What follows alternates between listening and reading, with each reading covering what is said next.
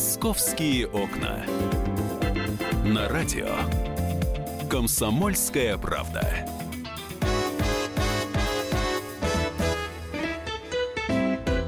Мы продолжаем нашу программу, и я сегодня пригласила в студию Олега Жданова, который всю прошлую неделю провел на книжной ярмарке. Он прям там с утра до вечера и прям с удовольствием он нам звонил оттуда, выходил в эфир, рассказывал. Ну все, сейчас Олег может выдохнуть. Здравствуйте, выдыхаю. Здравствуйте.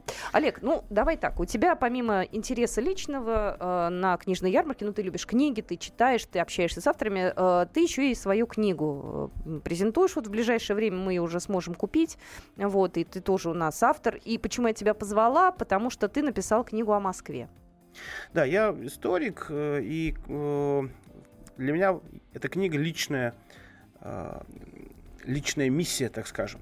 Дело в том, что есть культурологические мифы. Ну, например, один из них – это противостояние Москвы и Санкт-Петербурга, что вроде бы там есть атмосфера культурная, а у нас как будто Москва это вся только площадь трех вокзалов. Uh-huh. Что у нас вроде бы и дворов нет, и крыши только в Питере, и, и колодцы только в Питере. Это неправда.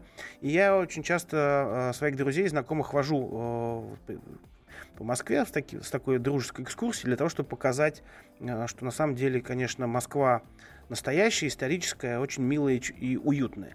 И я решил написать книжку, хотя путеводителей о Москве, слава тебе, Господи, достаточно много, но у них есть э, свои внутренние заболевания. Они стоят в том, что э, человек, который, ну, историк академ, академического такого мира, он не понимает, что среднестатистическому москвичу настоящему или недавно приехавшему, совершенно не важна там часть информации. Например, когда человек говорит, вы знаете, это, это здание барочной композиции, э, вот вы видите то-то, то-то, то-то, и, и человек понимает, что мне не нужен совершенно этот, э, э, эта барочная история, очень много ненужной информации, и человек э, теряет интерес.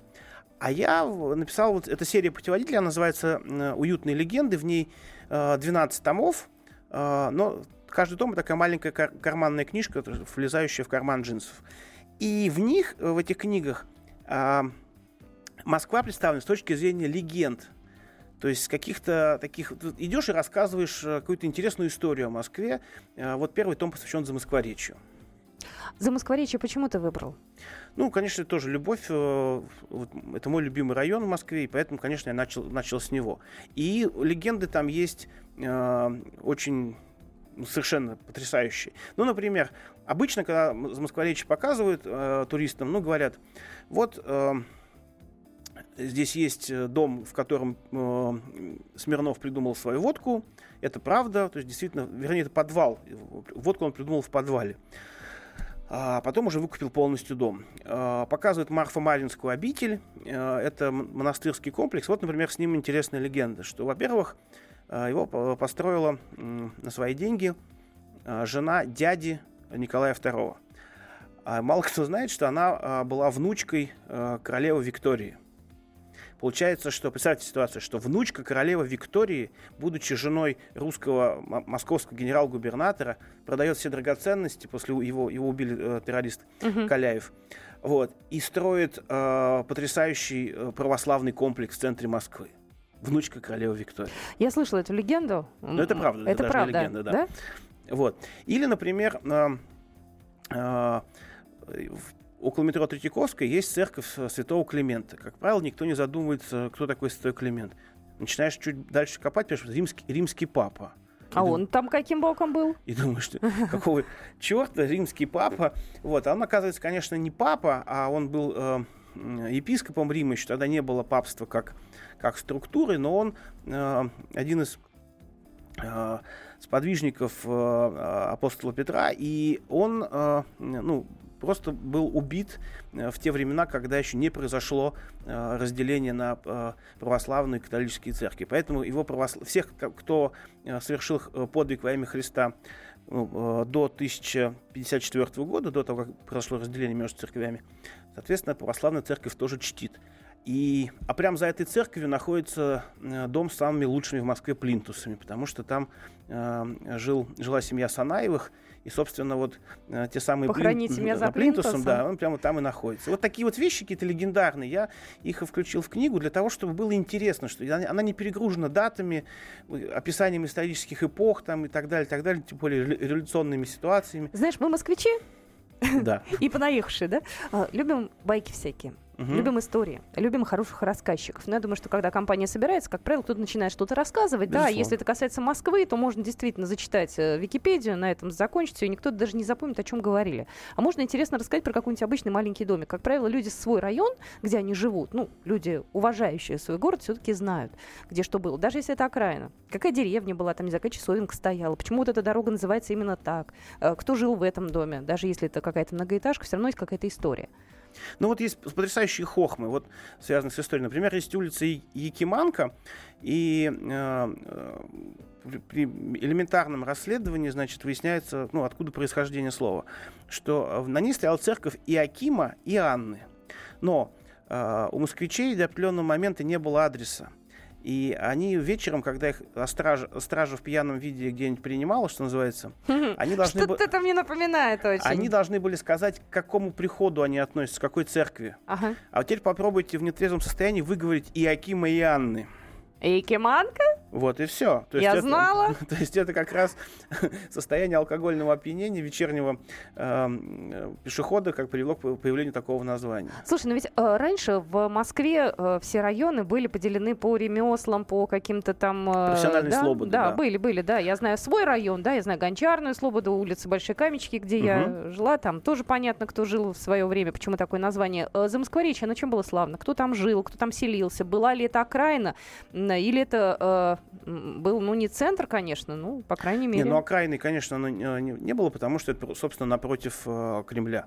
Непосредственно это как раз первая ремесленная слобода, потому что то, что остальные э, зоны вокруг Кремля, то есть то- там, где сейчас Китай-город, это были торговые зоны. То есть поэтому вот э, э, гостиный двор, например, да, находится в зоне Китай-города.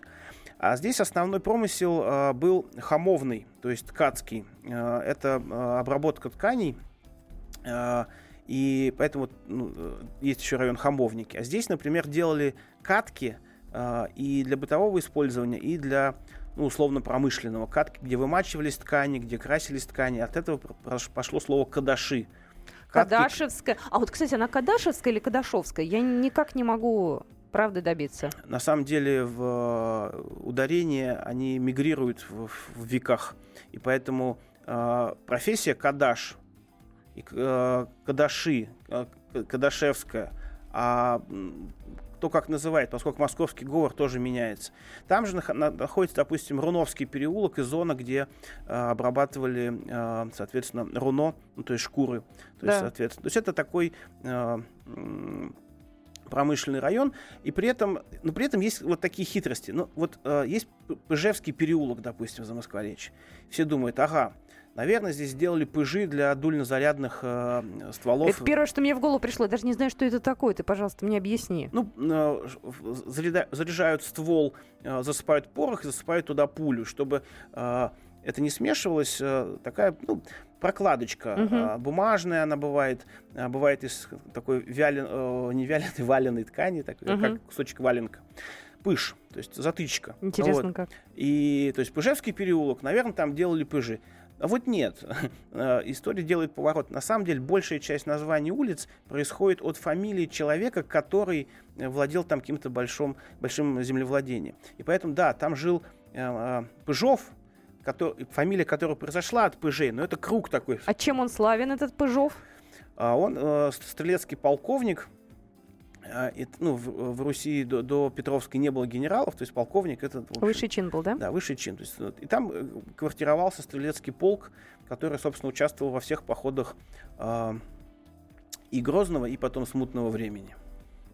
Кстати, вот э, перекресток между Клементовским переулком и улицей Пятницкой это как раз место, где э, одержана та победа, а, которая нас вывела из войны э, 1612 года. Ой, как я любила раньше гулять по Пятницкой. Мне так нравилось. И вот этот путь к Кремлю, э, маленькими переулочками. Э, тогда она была не пешеходная, тогда она была очень даже оживленная, и там везде парковались, и было, в общем, э, достаточно плотное Но движение. она полностью не стала пешеходной. Ну да, да, да, все равно там как-то стало сейчас по-другому, давно я там не была. Вот как ты относишься, кстати, к изменению Пятницкой? Ну, на самом деле, э, на Пятницкой стало очень спокойно, так по-европейски. Ты чувствуешь себя в таком, особенно вечером, да, кафешечки, вот сейчас еще, еще летние некоторые стоят, все так светится, спокойно, хорошо. Нет э, бомжей, э, вот это ощущение, что ну, в темном переулке тебе кошелек у тебя не отнимут и мобильный телефон. То есть, ну, это такой хороший европейский район. Кстати, вот есть в нем одна потрясающая легенда. Вот эта площадь у метро Новокузнецка это место, где э, женщины могут загадывать желания, и они будут выполняться. Но, Ух ты! Да, то есть это место э, такое намольное. Единственное, что, что э, женские желания должны быть настоящими. Это как? То есть ни шуба, ни сумочка. А настоящие... Так вздохнул тяжело. Не-не-не, я улыбнулась сразу. Вот, а настоящие женские желания, то есть хорошая семья, голубыми, да? Любовь, хорошие дети. То есть, ну, вот такие... Нематериальное что-то. Да. Я поняла. Вот, ну, ну как дом. Дом это э, все-таки в комплекс, не просто коттедж, а вот дом... Нет, дом это очаг, да? Да. Ну, то есть мы здесь в таком формате. Слушай, а где нужно стоять? Просто там маленькая, даже не площадь, она такая милипусенькая. Скверик там еще рядом есть. Вот Скверик, про да, это место, но, да? Вот, а тут нужно там. просто выйти так, что чтобы э, павильон, как правильно стоять? павильон метро Новокузнецкого был у тебя точно за спиной, и ты смотришь на улицу Пятницкую, в центре этой площади как раз точка, где можно загадывать желание. Я э, могу сказать, что, ну, может быть, я не успею рассказать почему, но на самом деле это э, бывшее сначала языческое капище богини Мокоши, которая отвечала за все женские дела. Вот. А потом, соответственно, она, ее функционал передали по Роскеве Пятницы, из которых получилась потом улица Пятницкая. Так что, если вы вдруг там окажетесь, да, не надо там э, случайно что-то придумать, на кого-то ругаться, да? Чтобы да. у тебя что-то подсохло, такого не надо. Вообще, стойте и думайте о хорошем. Мы продолжим наш разговор буквально через э, несколько минут. Я еще раз э, хочу напомнить, что у нас сегодня в студии писатель, радиоведущий, мой коллега Олег Жданов. И мы говорим про замоскворечье, про новую книгу, на которую написал Олег. И еще у нас будет включение Алисы Титко, которая расскажет вам о том, какие же развязки сегодня торжественно собственно, были открыты и где. Московские окна.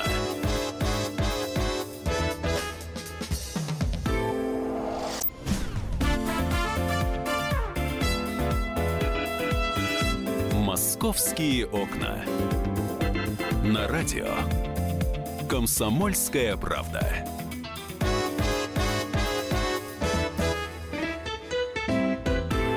Продолжаем нашу программу. Меня зовут Екатерина Шевцова. У нас в студии сегодня э, Олег Жданов, писатель, радиоведущий. Мы обсуждаем его новую книгу, которая посвящена за Москворечью. Но Москва, э, тема интересна, что Москва развивается. И мы сейчас перенесемся на секундочку в Москву современную, потому что сегодня э, был открыт очередной э, участок дороги.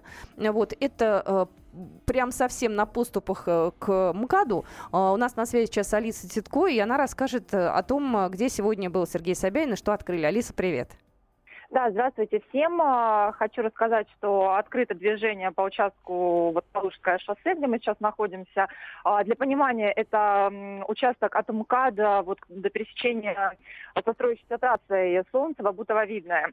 А, что сделано на данный момент? Мы знаем, что Калужское шоссе, там большая реконструкция и очень много запланировано. На данный момент уже открыт самый длинный вот э, тоннель, предусмотренный вот этой реконструкцией, он почти километровый а, возле поселка Газопровод. А, этот тоннель входит а, в двухуровневую развязку, вот по нему, собственно, и пойдет основной ход Калужского шоссе. Также во время этой реконструкции проезжая часть была расширена до четырех полос в каждом направлении и были устроены боковые проезды. Собственно говоря, что еще? Сегодня были запущены движения по двум эстакадам. Это 320-метровая эстакада, которая вот соединяет а, обход деревни Сосенки, э, строящийся, э, строящийся в рамках реконструкции. А, и э, также полное движение запущено возле торгового комплекса ИКЕ. Это вот там эстакада длиной 85 метров. Собственно, движение здесь, ну, работ еще достаточно много, но уже важный участок открытый и должно транспортное движение улучшиться. Алиса, скажи, пожалуйста, я знаю, что вот эта история вся с э, реконструкцией Калушки, да, и вот эта вот э, достаточно большая стройка там, когда обещали уже э, вот закончить ее, эту стройку века? Все очень э, пока в, общих чертах, ну как бы прям конечное сейчас еще назвать сложно, потому что меняется по ходу действий, э, где-то еще что-то расширяется, добавляется, ну, то есть э, поэтому и говорите пока о конкретной прям цели, наверное, давайте не будем, вот, а, но в ближайшее время, потому что уже основные работы, в принципе, все сделаны.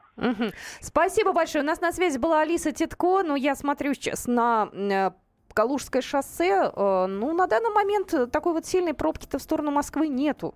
Дай бог, чтобы люди все-таки э, разгрузились, э, и в этом районе не было заторов, потому что, ну, профсоюзную, конечно, сделали, но легче от этого не стало. Это я так, знаете, плачу автомобилиста. Мы возвращаемся к Олегу Жданову и к нашей книге. «Московские окна».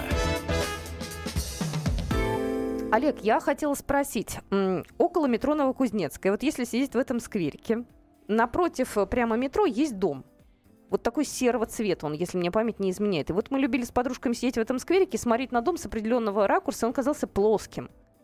А это, я... это мой такой был оптический обман, или он чем-то интересен? Очень хитрый дом. А, интересно, что он стоит не на Пятницкой улице, а на соседней улице Новокузнецкой, где трамвайные пути проходят. Угу. Да? И, а, но на нем написано Пятницкая 25. То есть э, странное расхождение, то есть в целую улицу. На самом деле это памятник э, сталинских времен. Сталин хотел замкнуть бульварное кольцо полностью. Сейчас это как подкова выглядит. И uh-huh. вот Яузский бульвар, который со стороны Таганки, там, да, вот идет мимо как раз Котельнической набережной, он должен был через мост и пере, пере, переходить. И бульвар вот идти по, этой, по этим трамвайным uh-huh. путям. И дом стоял по левую сторону. Это дом радио. И он э, стоит таким углом то есть он э, заточ, да. заточен таким образом. И поэтому кажется как абсолютно плоская э, поверхность. Дом знаменит тем, что в нем множество радиостанций. Там э, в советские времена вещали 47 радиостанций, ну вот в том числе «Голос России» на разных языках, да, то есть ну, во все страны социалистического лагеря. А, и до сих пор там, например, некоторые радиостанции остались. А там. я там была. Ну. Я даже оттуда работала. Это было вообще на заре капитализма. Это было так давно. Такие деревянные студии. Да, там все какое-то историческое, безумно классное. Туда вот сейчас на экскурсию сходить, если получится. Там, очень там даже... сейчас вот наши коллеги радио Орфею, замечательной джазовой э, радиостанции академической музыки работает. А соседняя улица, получается, Большая Татарская. А, тоже интересный ракурс. Там есть, э, кстати, мечеть на этой улице. Но надо понимать, что в сознании москвичей прошлых веков слово э, татарин, татар означал совсем не то, что сейчас. То есть э, татар это, условно говоря, чужой человек с Востока. Это еще Иго помним. Да, да? И, и, да. То есть вот если, если любой человек э, с Запада, любой иностранец Запада это немец, потому что он не говорит по-русски, он не мой, то татар это все, что приходящее с Востока. Вот. И э, поэтому э, та самая знаменитая идиома, что нежданный гость хуже, хуже татарина? татарина, то есть, то есть, он, то есть тот, тот ничего не говорит даже, ничего не понимает, а это еще хуже, да, то есть хуже не говорящего. То есть это вот так можно, нужно воспринимать. Прекрасно. Так, ну а если мы сейчас э, сместимся в сторону набережных, э, там же много, интересно, там шлюзовая набережная у нас есть. Там вообще хорошо гулять. Ну, Романтических мест много, вот эти мостики маленькие, там можно постоять. Да, там есть нет да, цветы. очень много таких интересных мест, в том числе, например, э, мост с Пятницкой к Балчугу. Да, он такой большой, широкий, я вот. бы сказала, многополосный. Один из э, самых древних мос- существу- из существующих э, мостиков за Москворечья, он называется Чугунный, и он, например, упоминается у Лермонтова в поэме «Сашка». Вот. А рядом с ним э, дом, в котором э, Василий Лебедев-Кумач э, родился, вырос и, собственно, писал свои песни. Вот вопрос, например, да, почему этот человек написал строчку знаменитую э, утро светит э, нежным светом стены древнего Кремля, просыпается с рассветом вся советская страна. Потому что у него окна э, э, общем, выходили на эту сторону, и он как никто знал, как, как солнце встает над Кремлем. Ну, вернее, освещает его сбоку. Угу. Вот, поэтому, то есть, архетип из детства да, перешел в его потом уже поэтическое творчество взрослое. А еще, конечно, среди мостиков есть Э, уже там чуть подальше, там, где как раз переход к Устинскому мосту, там, там есть э, военная прокуратура, там э, крик комиссариат, крик военный, да, военные склады были раньше, и там, например, место, где по одной из версий расстреляли Берию. То есть его туда отвезли, там управление Московского военного округа, и, собственно, его ну, пытались от каких-то главных улиц отвести подальше. Хотя, конечно, расстрелянных... Ну, так центральнее некуда, по-моему. Ну, вот, Кремль-то там вот, совсем он близко. Же, он же по, по версии... Я не занимаюсь политической историей, но по, по версии, что он ехал, его вызвали на совещание в Кремль, его угу. по дороге, значит, трасса э, локализовали, отвезли локализовали. И, рас, и расстреляли. Вот, на самом деле, там есть э, э место, вот удивительно, что э, гуляя к Третьяковке, Э, есть дворик, в котором собирались всегда вот в, эти, в новые времена готы, Эмма. И я думал, почему вот они выбрали эти скамейки? Угу. Есть ли в этом какая-то закономерность? Потом, изучая вопрос, я понял, что э, Гот и Эмма собираются у, у дома, где как раз был тоже расстрельный подвал НКВД. То есть они же любят кладбищенские темы. Вот прям, пожалуйста. Знают они об этом или нет, или это, может, не, не знаю, энергетически что-то чувствуют. Но вот все это есть в моей книге. То есть вот такие э, легендарные истории. В том числе есть и вполне... Э, такие смешные и близкие нам по времени. Слушай, я немножко ошиблась. Я назвала широким мостиком другой мостик-то. Я имела в виду тот, который от Ордынки идет. Вот он как раз автомобильный большой. А тот, который по Пятницкому действительно маленький. Да, да, я как-то увлеклась. Слушай, а вот на Ордынке там же много маленьких таких вот двух-трехэтажных домиков сохранилось. Что там раньше было? Тоже какие-то купцы, какие-то мелкие лавочники? А, ну, они, человек, имеющий каменный дом, конечно, уже не мелкий лавочник. Но смысл был в следующем, что а, Петр запретил а, строительство третьего этажа. Вернее, на него взымался очень большой налог.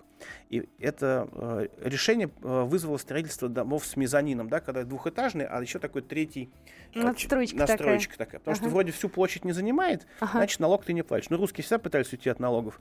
Вот, значит, и э, все эти э, домики это э, конторы, склады э, или городские усадьбы. То есть, и там, например, конечно, дом, в котором, который все питерцы считают настоящей Москвой, потому что там в квартире у Ардовых жила Ахматова, когда приезжала просить за мужа и сына, и туда к ней приезжали многие авторы, ну, например, Бродский, то есть «Плывет в тоске необъяснимость» или «Кирпичного насада».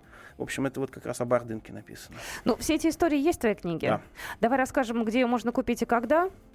Но начиная с 22 сентября она будет во всех книжных магазинах города и в электронной продаже тоже. 22 официальная презентация в, в магазине «Молодая гвардия» на улице Полянка в Замоскворечье. Так что слушайте программу Олега Жданова о книгах, слушайте программу «Московские окна» о Москве, а мы продолжим совсем скоро. Будьте с нами. Меня зовут Екатерина Шевцова. «Московские окна».